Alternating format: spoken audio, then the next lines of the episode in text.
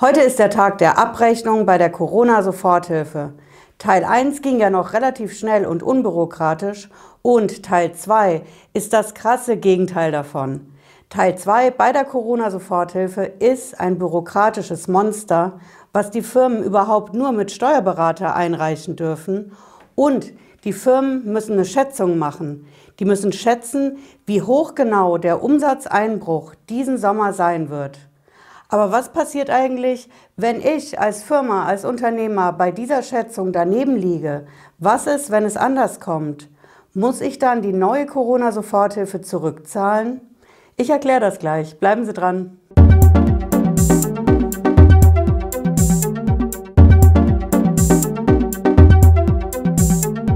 Bin Patricia Lederer. Ich bin Rechtsanwältin in der Frankfurter Steuerrechtskanzlei Lederer Law.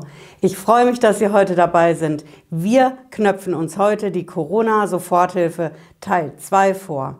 Teil 1 ging ja relativ schnell und vor allen Dingen unbürokratisch. Das Geld kam für viele Firmen relativ flott.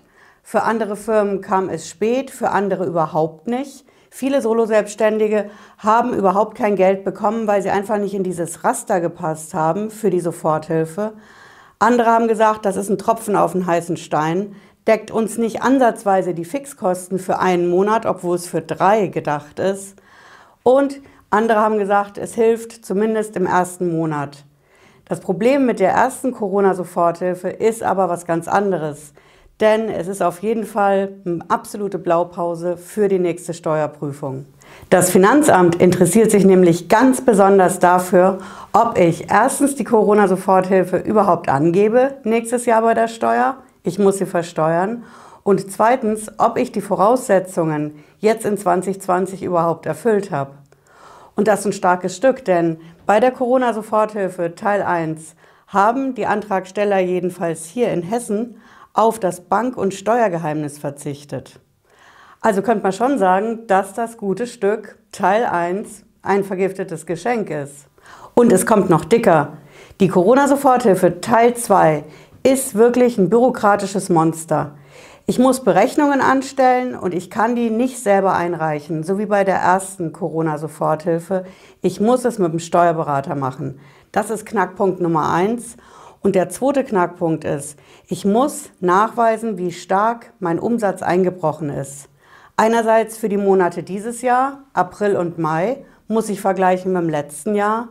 Soweit, so gut. Das kriege ich noch hin aber ich muss eine Schätzung jetzt für den Sommer machen. Ich muss also hingehen und sagen, jetzt Stand 12. Juni 2020, was, womit rechne ich an Umsatz für den Juni, den Juli und den August? Das ist eine Schätzung, denn ich kann ja jetzt noch gar nicht sagen, wie viel konkret, belastbar und in echt ich an Umsatz machen werde. Die Firmen müssen also schätzen, na toll, werden jetzt viele sagen, die Schätzung, die kenne ich vom Finanzamt. Das läuft bei der Steuerprüfung immer so. Ich reiche meine ganzen Sachen ein, meine Belege, meine Rechnungen und dann kommt der Prüfer vom Finanzamt mit einer Schätzung, was ich an Umsatz und an Gewinn gemacht haben muss. Da kenne ich die Schätzung, aber jetzt andersrum. Ich muss selber schätzen, wie soll das gehen?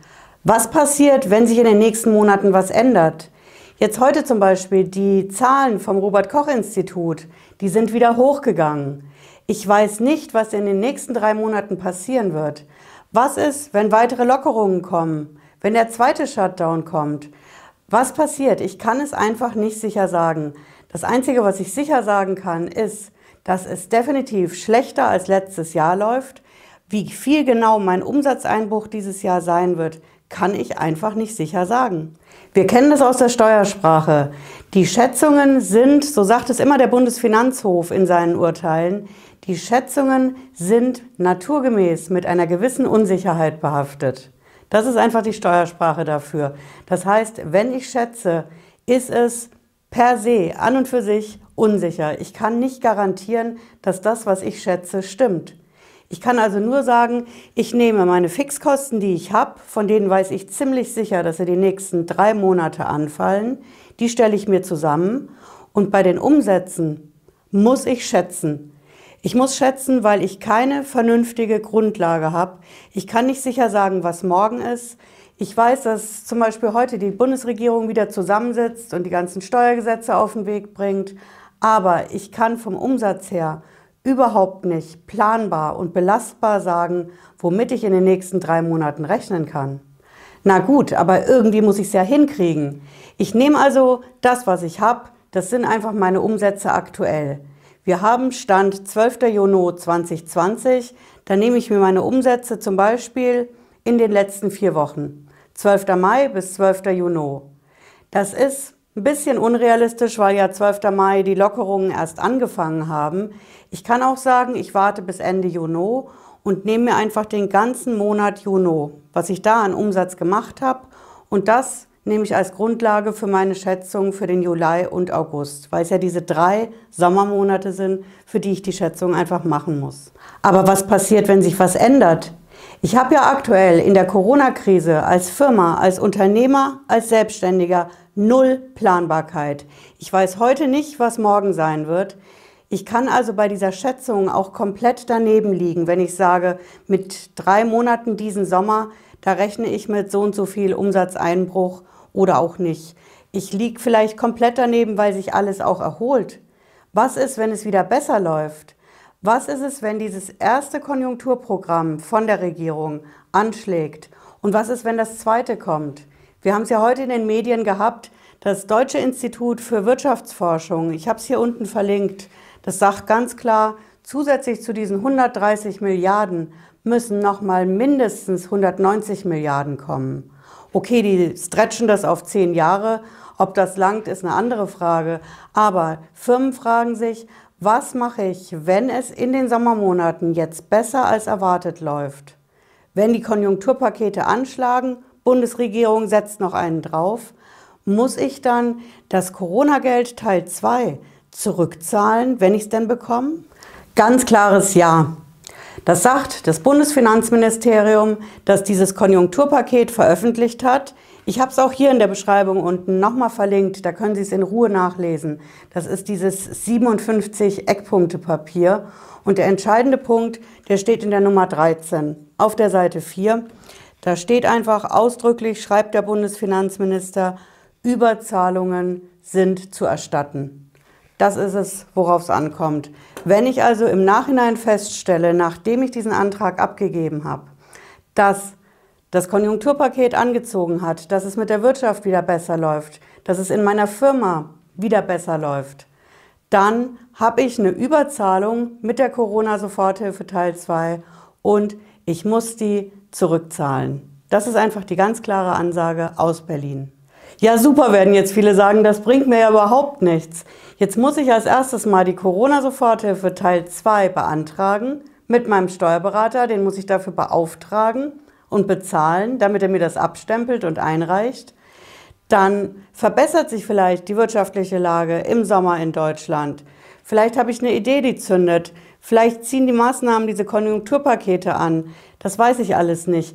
Wenn das dann passiert, was muss ich dann machen? Muss ich dann meine Umsätze rückwirkend korrigieren und mich zum Beispiel beim Finanzamt melden, dass ich die Corona-Soforthilfe zurückzahle? Wie läuft das ab? Das steht noch nicht so genau fest, aber diesmal sind ja die Steuerberater mit dabei. Und da ist einfach die Vorstellung in Berlin, mit dem Steuerberater, der zwangsweise diesen Corona-Soforthilfeantrag Teil 2 einreichen muss, damit verfügen wir als Behörden über sogenannte eingespielte Transferkanäle mit den Steuerberatern. Das ist auch wieder Steuersprache, heißt im Endeffekt, die Steuerberater arbeiten insofern mit dem Finanzamt zusammen, als sie jeden Monat zum Beispiel die Voranmeldungen einreichen für die Umsatzsteuer. Die reichen jeden Monat die Lohnsteueranmeldungen ein. Das heißt, die arbeiten nicht nur einmal im Jahr mit dem Finanzamt zusammen, sondern jeden Monat.